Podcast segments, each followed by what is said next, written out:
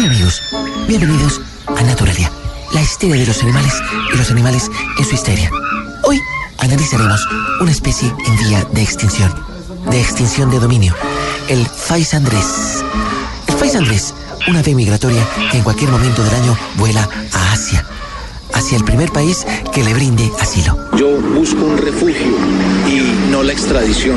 Irónicamente, su mayor depredador es una especie de la misma familia del faisán, el faisantos, quien, según aseguran muchos, se ha encargado de perseguir ferozmente al fais Andrés. Cuando eso sucede se desata una persecución judicial feroz contra muchos de nosotros. Sin embargo, el fais Santos trata de demostrar lo contrario, emitiendo sonidos como este. Sí es eh, bastante insólito que ahora pretenda acusar al presidente y al gobierno de estar persiguiendo. Algunos científicos aseguran que los integrantes de la manada del Fais Andrés, provenientes del centro, son especies nacidas para el cautiverio.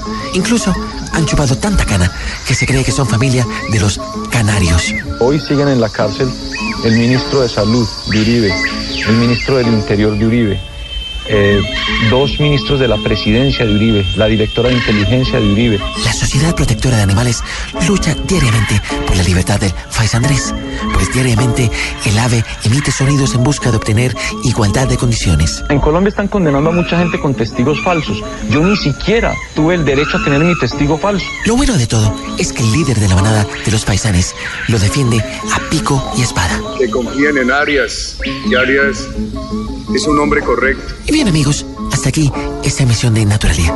Me despido no sin antes pedirles a los guardabosques del gobierno que protejan al Fais Andrés.